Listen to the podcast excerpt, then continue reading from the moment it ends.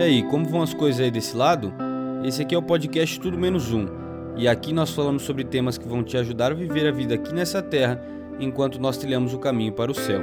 Primeiramente, meu nome é Mateus, e hoje chegou finalmente o dia de terminar a nossa série sobre as sete igrejas do Apocalipse. Por isso, você já sabe sobre qual igreja nós vamos falar hoje, não sabe? Sobre a igreja de Laodiceia. 70 quilômetros ao sul de Filadélfia está localizada a igreja de Laodiceia por isso, abra sua Bíblia comigo lá em Apocalipse 3, do verso 14 ao 22, e acompanhe. Essa é a última parada, o tempo do fim. É o nosso tempo, o tempo em que vivemos. Laodiceia é um termo que deriva de duas palavras em grego, laos e dikaios, que significam povo e juízo.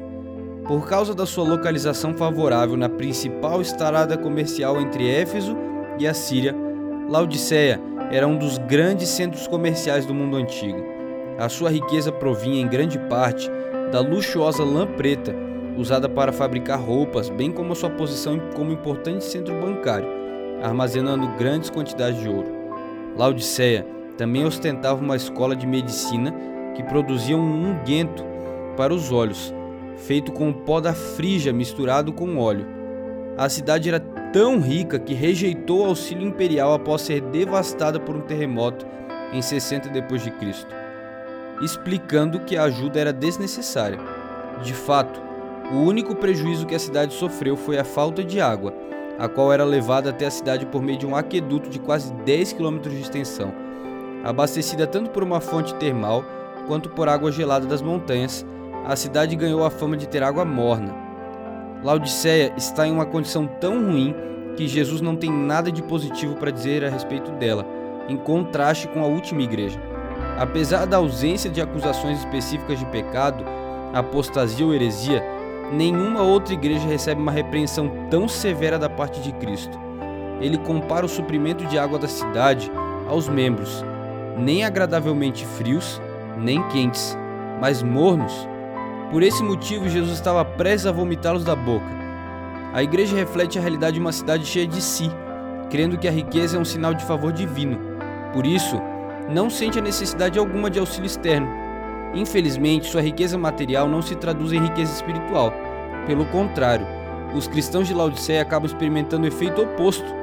Nesse caso, a palavra grega para pobre significa pobreza extrema, Além disso, a falta de consciência da própria condição deixou eles espiritualmente cegos. Que irônico para uma cidade conhecida por tratamento para os olhos, né? Jesus aconselha a igreja a comprar três coisas dele. A primeira é o ouro refinado pelo fogo, o que tornaria os cristãos de Laodiceia verdadeiramente ricos, um símbolo da fé testada e provada. Em segundo lugar, Cristo oferece roupas brancas para cobrirem a nudez, um símbolo da salvação e de um relacionamento correto com Deus. E por fim, ele oferece o colírio para curar os olhos, a fim de que eles finalmente conseguissem enxergar com precisão a própria condição e o valor da herança que Jesus estava tornando disponível para eles. O fato de que esses itens não estão disponíveis de graça indica que os habitantes de Laodiceia precisariam dar algo em troca por aquilo que de, do que eles necessitavam.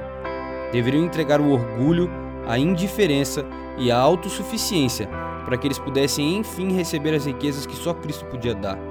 Jesus não desiste deles e faz todo o possível para que eles reconhecessem a sua condição e quebrassem as correntes da autossuficiência. O único remédio é o arrependimento verdadeiro e um novo começo com Cristo. Jesus conclui o seu apelo com a imagem emocionante da sua presença batendo à porta. De repente, Cristo passa a falar àqueles indivíduos da igreja.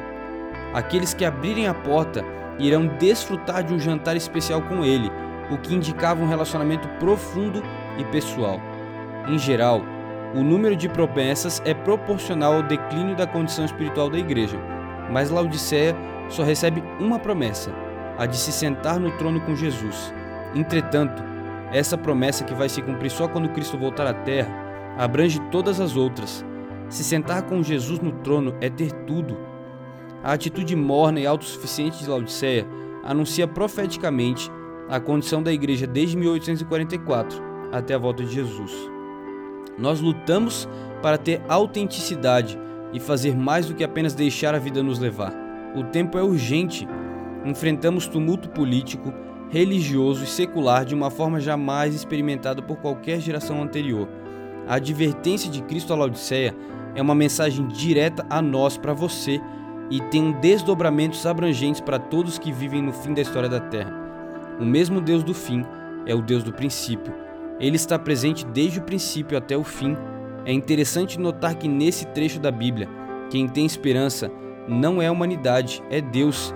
A esperança está além da porta. É Ele quem bate e nos pede para entrar. Lá em Apocalipse 3:20 ele diz: Eis que estou à porta e bato. Se alguém ouvir a minha voz, Deus é quem deve ser convidado a entrar. Em contraste com a situação de Filadélfia, dessa vez somos nós quem podemos abrir a porta. Hoje em dia, o reino de Deus se transformou numa construção humana. O humano usurpou o divino em todos os níveis. Preste atenção se essa não é a nossa realidade. A política ocupa o lugar da religião e a razão da revelação. A indiferença acompanha a ignorância. E em Laodiceia, as pessoas pensavam que eram e se fingiam de ricos.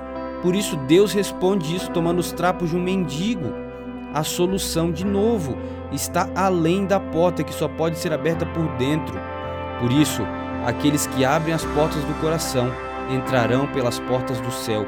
Guarde essa frase: os que abrem as portas do coração entrarão pelas portas do céu. Eles serão parte de uma nova ordem, de outra soberania. Por isso, a outra porta que se abre está nos céus. Só Deus pode abri-la. Ela nos dá, nos dá acesso ao perdão e ao reino divino. Esse banquete final do céu é um dos temas centrais no Apocalipse. O tato, o olfato, a vista e o paladar, todos os sentidos contribuem para tornar essa esperança mais prazerosa. Ainda mais, essa ceia indica uma intimidade profunda com Deus e com seus filhos. Comer era verdadeiramente um ato de comunhão. Esse banquete já começou na nossa existência. Deus veio até nós por meio de Cristo e comeu na nossa mesa. Mas nós precisamos e nós queremos mais da Sua presença. A nossa comunhão com Ele é o que produz esse desejo de intimidade mais profunda. A comida se torna um mero aperitivo do prato principal.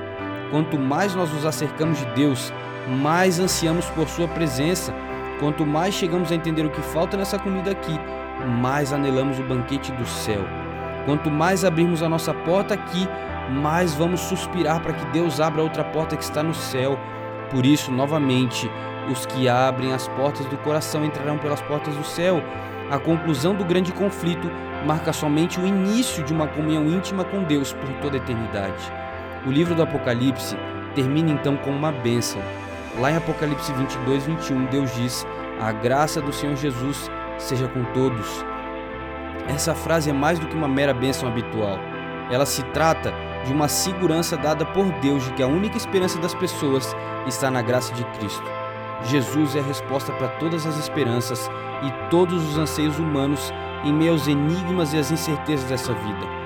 O futuro pode parecer assustador e sombrio, mas Deus estará com seu povo até o fim.